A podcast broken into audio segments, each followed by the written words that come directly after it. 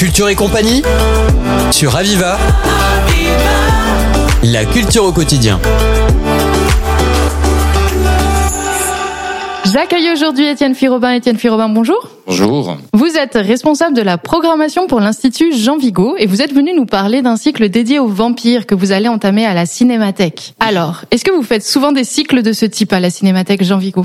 On essaye au maximum voilà, de grouper des thématiques ou euh, des séries, soit sur des réalisateurs, des sujets, des acteurs, des pays. On essaye pour euh, intéresser au maximum les gens. Et donc le cycle vampire, vous pensez qu'il va avoir un attrait particulier par rapport à d'autres euh, que vous avez pu faire? Ah, le vampire, ça parle à tout le monde. Enfin, qui n'a jamais eu peur la nuit, qui n'a jamais euh, entendu parler de Dracula euh, ou tout ce qui peut hanter nos pires cauchemars, quoi. Donc vous avez euh, tout un recueil de films que vous allez présenter, qui sont à la fois anciens et à la fois récents? Oui, on a décidé justement de balayer au maximum l'histoire du cinéma et du mythe du vampire.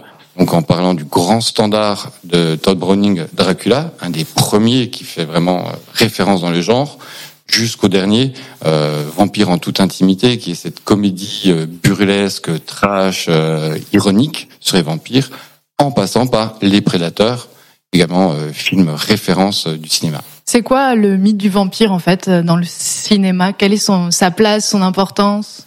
Waouh. Alors, on est parti pour une thèse. Euh, le vampire, c'est à la fois le fantasme, la sexualité, la vie, la mort l'éternité. Euh, donc forcément, ça touche au cinéma, qui est l'éternité, puisque vous fixez sur un support l'instant de vie, perdure, et euh, c'est une concentration à la fois de nos peurs, nos rêves, nos cauchemars et nos envies. Et donc euh, différents films touchent le thème du vampire, mais euh, avec des genres euh, qui peuvent être aussi très différents. Ah, tout. Je pense que pour un cinéaste, c'est quasiment un passage obligatoire. Si euh, vous regardez Tarantino, il a fait des films de vampires. Il y a des westerns vampires, il y a des films de samouraïs vampires. On a même trouvé euh, dans les archives du cinéma euh, Hercule contre les vampires. Donc tous les genres y passent. Chaque réalisateur met sa patte en fonction aussi des attentes du public de l'époque, soit la grosse comédie, soit du gros film d'horreur, soit du film un peu plus politique. Euh, je pense notamment au film Morse, euh, qui a extrêmement bien marché en France il y a quelques années. Euh, vous pouvez nous en dire plus sur ce film alors? Alors Morse, on, on détourne le mythe du vampire, parce que là c'est une fillette totalement isolée en Norvège, euh, qui se lie d'amitié avec un humain. Euh, comment la relation entre deux êtres que tout oppose adolescents euh, peut se nouer, euh, quel lien d'amitié, d'amour, de défense, d'envie et de répulsion, euh, comment on vit son adolescence. Et celui-ci, il est pas à l'affiche ou il est à l'affiche? Alors, il a été à l'affiche très souvent chez nous et euh, dans le cinéma euh, commercial. Et il est en fait déjà à l'affiche dans les programmes d'éducation à l'image des lycéens. Est-ce que vous pouvez nous parler un petit peu de comment est-ce que vous avez choisi les différents films qui composent ce cycle? Alors, bah, bêtement, on s'est réunis autour d'une table. On, on s'est demandé euh, quel était pour nous euh, un des meilleurs films de vampires, euh, un incontournable. Et on a effectivement trois noms qui sont ressortis. Le Todd Browning, euh, en suivi du Vampire en intimité et des Prédateurs. Comment chacun de ces films, comment est-ce que ça a évolué? Alors, waouh On est passé d'une espèce de classicisme, tant dans l'image, dans le scénario et dans le personnage du vampire, qui correspond à peu près à ce que Bram Stoker avait mis en place euh, au 19e en littérature, quand il crée le personnage de Dracula. Et le, le personnage actuel correspond en fait aux attentes de la société. On trouve même des vampires sympathiques. Euh, dans le cinéma d'animation pour enfants, le petit vampire, qui a cartonné, hein, le film d'animation allemand, vous avez aussi dans Hotel Transylvania, avec le comte Drac, qui est absolument drôle, gentil, paternaliste, euh, père séparé euh, de la mère de la fille, ou encore dans Les Mignons.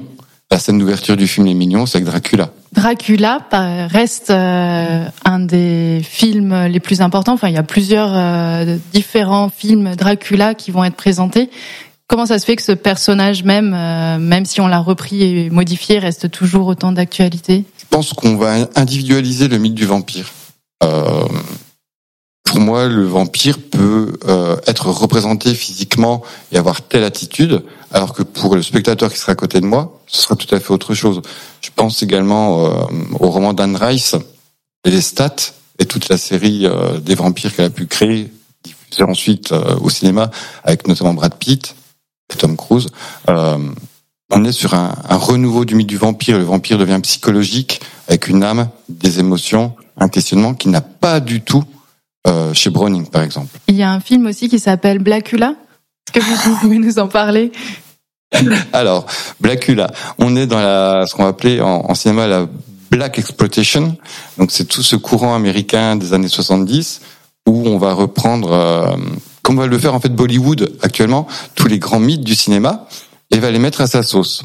Euh, Blackula, c'est une espèce de super-héros, euh, limite Black Panthers, qui va défendre euh, la cause afro-américaine contre les policiers sanguinaires qui tuent les victimes et qui donc va déchaîner sa fureur sanguinaire, sa soif contre ceux qui commettent toutes les exactions racistes aux États-Unis. Alors, de nos jours, c'est un gros navet, hein, qu'on soit bien d'accord.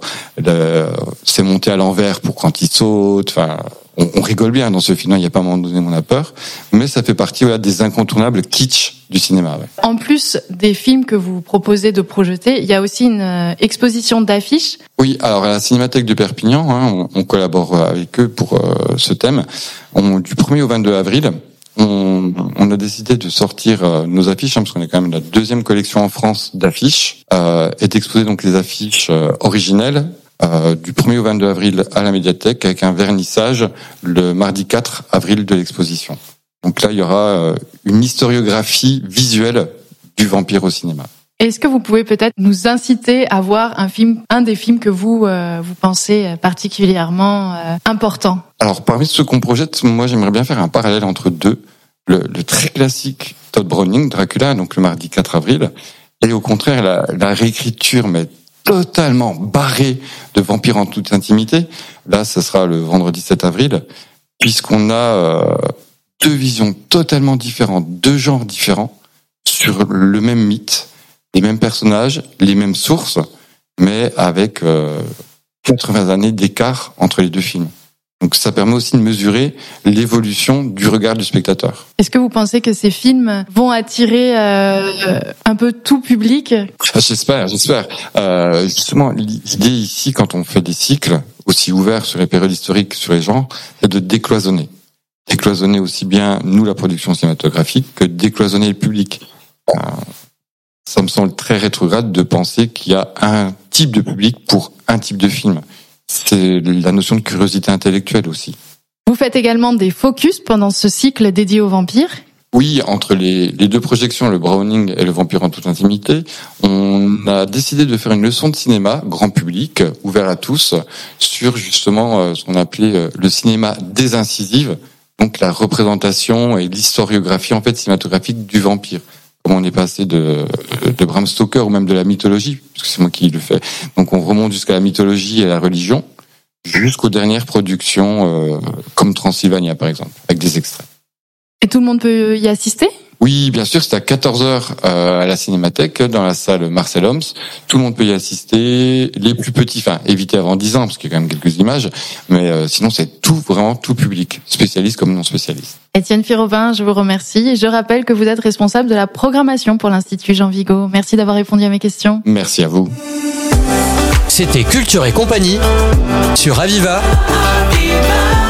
La culture au quotidien.